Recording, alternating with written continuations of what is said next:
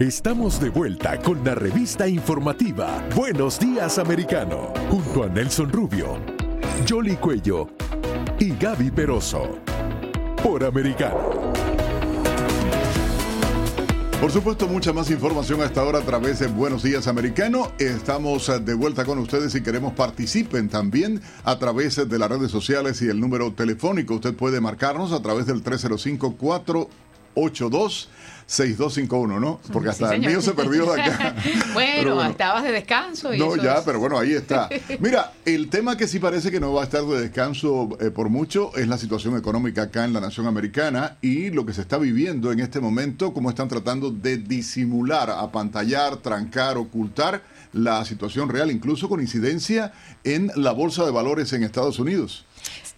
Sí, definitivamente los números no son nada alentadores. Eh, seguramente cuando salga el nuevo número de inflación va a ser el mismo o quizás más elevado. Es decir, a pesar de que se ha hecho estas agresivas medidas eh, de subir las tasas de interés, todavía la economía no logra enfriarse y los números de Wall Street también son muy malos, ¿no? Claro que sí. Quería hacer un paréntesis porque la razón por la que me quedé así como muda es que acababa de abrir eh, la página de Fox Business y tienen un titular que dice que Nancy Pelosi de perder el liderazgo en la Cámara de Representantes estaría solicitando la embajada de los Estados Unidos en Italia, que todavía no se ha llenado ahí. ¿Qué tal? por eso que me quedé. Entonces, como estábamos hablando anteriormente en el segmento anterior de política, pues cuando vi el titular dije, bueno, vamos a comentarlo un poco. Bueno, eso se llama lacogioca.com. Eso es muy mío, muy mío, lacogioca.com. Pero tenemos un invitado muy especial para hablar de esta situación económica que se vive en el país, el comportamiento de la bolsa de valores y las reacciones que está viendo a la debacle que para muchos representa lo que ocurre no en términos macroeconómicos, sino en la microeconomía, en el bolsillo de cada ciudadano de Estados Unidos. Vamos a darle la bienvenida entonces a Bernal, él es economista y jefe de estrategia de XP Investment. Muy buenos días, ¿cómo está? Bienvenido. Eh, muy buenos días, eh, Alberto, no Alan, sino Alberto Bernal. Muchas gracias por tenerme el programa. Perdón, perdón, fue equivocación mía. No pasa nada. Eh, Alberto, quería que justamente nos pusieras en perspectiva qué puede pasar durante el próximo mes y cómo estamos, en dónde estamos en este momento tan complicado de la economía estadounidense. Pues a ver, yo creo que la, economía de Estados Unidos está en, un proceso de enfriamiento, enfriamiento relevante. La pregunta del millón es si estamos eh, a puertas de una recesión o no. Y yo creo que esa probabilidad sigue siendo bastante alta, más o menos un 50%.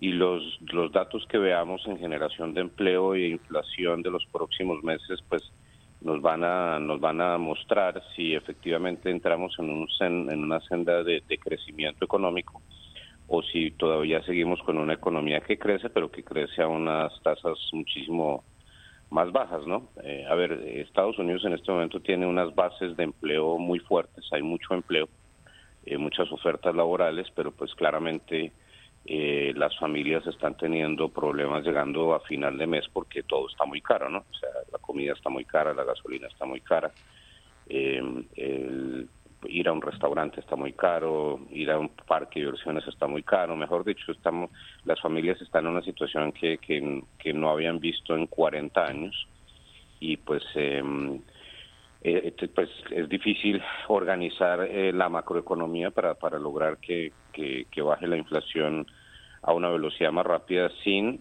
estrellar el avión, ¿no? Que es básicamente mm, la analogía que me gusta utilizar a mí. Ahora, eh, hay una serie de factores, Alberto, que están influyendo también y que están afectando a los estadounidenses. Uno de ellos es la vivienda y eso lo hemos comentado en el pasado, depende del mercado donde uno se encuentre. Algunos hablan de que estamos en una recesión ah, inmobiliaria. ¿Eso en qué consiste? Eso, eso sí, yo creo que ya estamos claramente, em, y yo creo que anecdóticamente todos nosotros hemos oído de nuestros amigos, conocidos, etcétera, que están o estaban en un proceso de compra o estaban en un proceso de venta o estaban pensando en comprar casas. Y la, la, la situación es bastante sencilla. A ver, a principios de la casa promedio en Estados Unidos vale como 400 mil dólares más o menos. Entonces una familia promedio, digamos, en Estados Unidos tendría que tener 80 mil dólares para poner eh, para pagar el down payment de esa, de esa casa y el resto lo financiaba, 320 mil dólares de financiamiento. A principios de año, con las tasas de interés que existían a principios de año, esa hipoteca a 30 años, esos 320 mil, eh, financiados a 30 años le costaban a una familia del común más o menos 2.800 dólares por mes.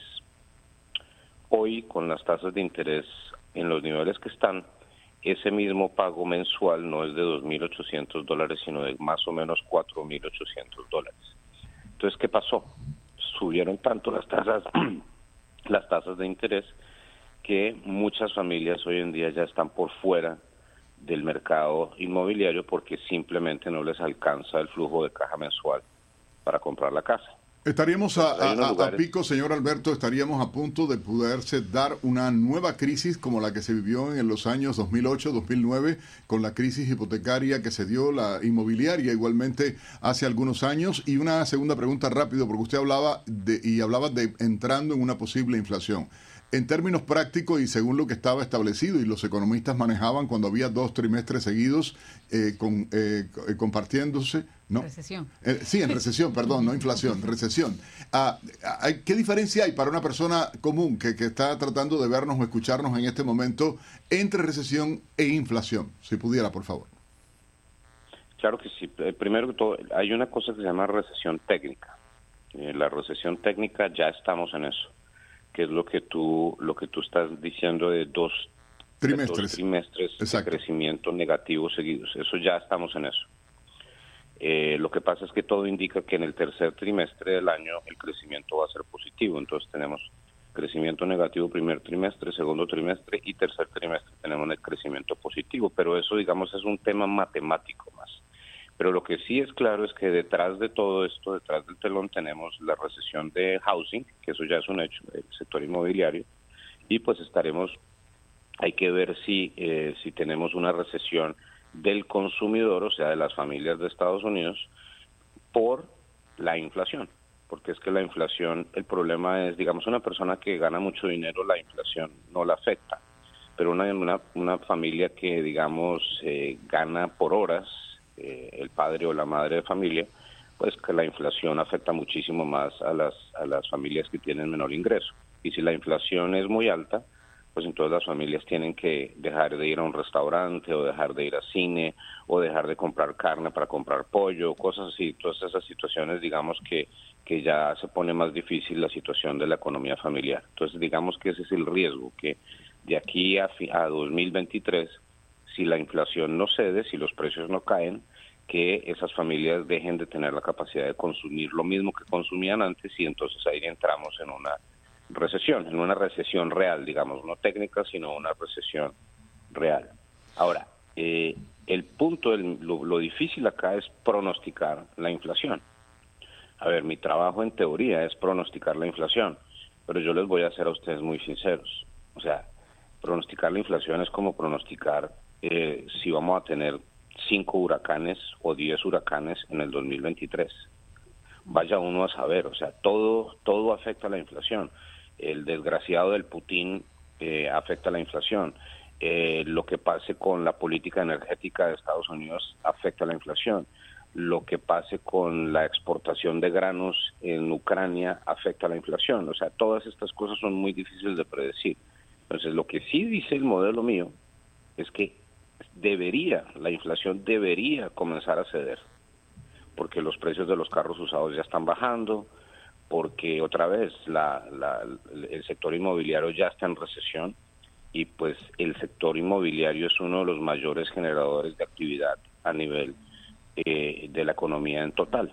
¿Por qué? Porque cuando uno se compra una casa nueva o se cambia una casa nueva, generalmente las familias cuando se, se pasan de una de la casa vieja a la casa nueva, compran muebles nuevos, compran eh, electrodomésticos nuevos, cortinas nuevas, tapetes nuevos, etcétera, y eso mueve la economía.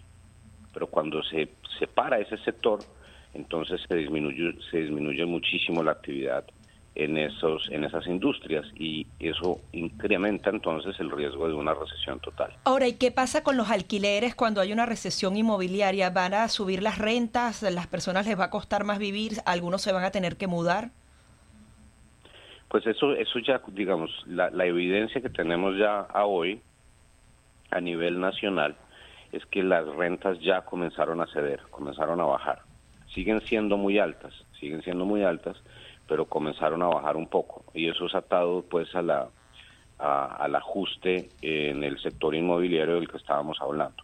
Eso eso es una buena noticia para la inflación también, porque las rentas entran dentro de la inflación. Lo que pasa es que la forma como se manejan esas estadísticas tienen un rezago. Pero la evidencia que tenemos, digamos, hay una compañía, no sé si ustedes la han oído, que se llama Silo. Silo es, es una compañía que, que pues digamos, es un, es un broker de vender casas, pero ellos tienen una, una estadística que hacen como un como un agregado de las rentas a nivel nacional y hay un índice y ese índice uno lo puede seguir y ese índice está cayendo fuertemente en este momento. O sea, sabemos por evidencia que las rentas sí están cayendo en este momento, lo que pasa es que siguen demasiado altas. Normalmente las rentas subían 2% año a año, en estos momentos estamos a niveles del 6% año a año. Por otro lado, lo que tiene que ver con las tasas de interés, ¿no? Porque eh, lo que se estaba tratando de, pronosticar de pronto era qué tanto las iba a subir eh, eh, la Reserva Federal, pero cada vez que se dan los reportes laborales, porque tiene que haber como un enfriamiento de la economía y lo que están pronosticando es que las va a subir un poco más. esa dinámica, ¿cómo, ¿cómo altera y cómo funciona? Pues sí, la Fed va a seguir subiendo las tasas de interés. Yo, por ejemplo, pienso que las va a subir en 50 puntos básicos este mes. Y, y en el mercado, digamos, los analistas, pues hay, mucha gente que hace lo que hago yo. Y todos tenemos como nuestras proyecciones. Entonces yo, por, por ejemplo, digo, eh, van a subir 50 puntos básicos en septiembre y van a subir 25 básicos más en noviembre y van a parar. Eso es lo que digo yo pero muchos de mis colegas dicen no, van a subir 50 puntos básicos en septiembre, 25 en noviembre y 25 más en diciembre. Y hay otros analistas que piensan que suban un poco más. El mercado está entre 3.25 como la tasa máxima de, la, de, la Fed, pues del Fed Fund se llama esa tasa de interés, 3.25 eh, para noviembre y 3.75 para diciembre. Digamos que eso es como las apuestas en el mercado. La verdad no es que haga mucha diferencia una tasa de interés a 3.25 o a 3.75, ya de por sí es una tasa bastante alta. Y eso debería generar un enfriamiento bastante relevante. Quiero retomar esa palabra porque la tenía justamente eh, pensando para hacer la próxima pregunta. Usted hablaba de un enfriamiento en estos momentos en lo que está ocurriendo con la economía, todo esto. ¿Qué impacto o cómo a futuro se ve el comportamiento? O sea, voy a decir así, siendo eh, eh, ignorante, intentando ser ignorante en ese sentido, digo, ¿Qué pasa si se logra estabilizar la economía de Estados Unidos? ¿Qué va a pasar con esas tasas de interés? ¿Qué va a pasar con el propietario? ¿Qué va a pasar con las tarjetas de crédito? ¿Qué va a pasar con todo esto? ¿Bajarían de inmediato a, los porcientos que existen o existían previo a todas estas decisiones de la Reserva Federal? No, es poco probable. Es poco. Lo más probable es que se queden en esos niveles por, por bastantes meses. Lo más probable unos nueve meses, eh, quizás hasta un año hasta que comienzan a bajar nuevamente, ¿no?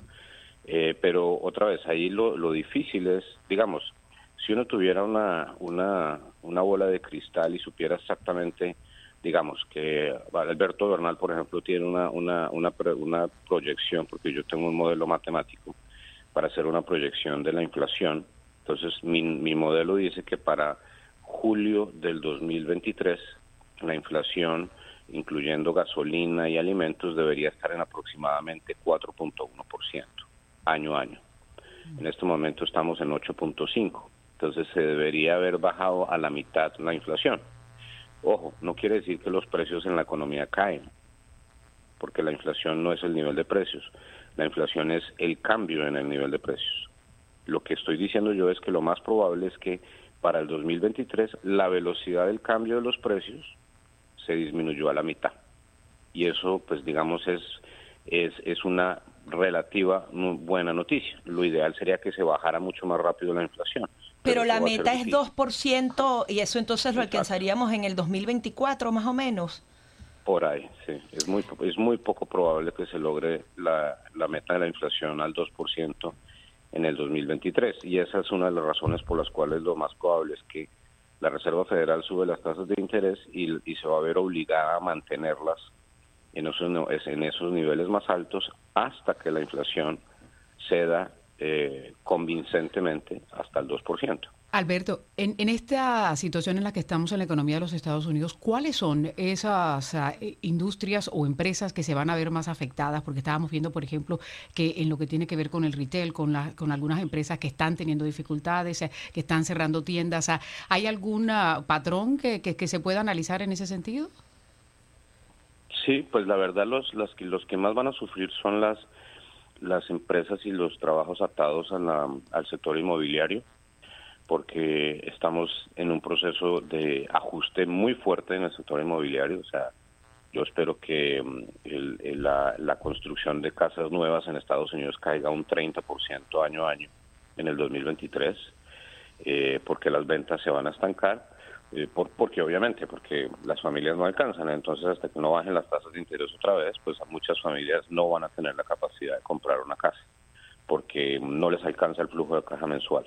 Entonces, hasta que no se hasta que no se arregle ese problema, que no se va a arreglar en el 2023, es muy poco probable que tengamos buenas noticias por ahí. Y en la segunda, donde también lo vamos a ver es, es eh, como decías tú, en el, en el sector de retail, porque pues la inflación destruye el poder adquisitivo de las personas. Entonces, en algún momento, si Alberto Bernal tenía pensado comprarse tres camisetas en el 2023, porque quería renovar su, su stock de camisetas, pues en vez de comprarme tres me voy a comprar dos. Y eso, eso implica una caída fuerte del consumo porque todos vamos a estar haciendo lo mismo. Entonces muy seguramente vamos a ver también eh, noticias menos, o sea, regulares, digamos, o no buenas en el sector de retail eh, el próximo año. Muy bien, pues Alberto, muchísimas gracias por estar aquí con nosotros en Buenos Días Americano. A ustedes muchísimas gracias por, por la invitación y mil saludos a la audiencia. Muy amable. Pues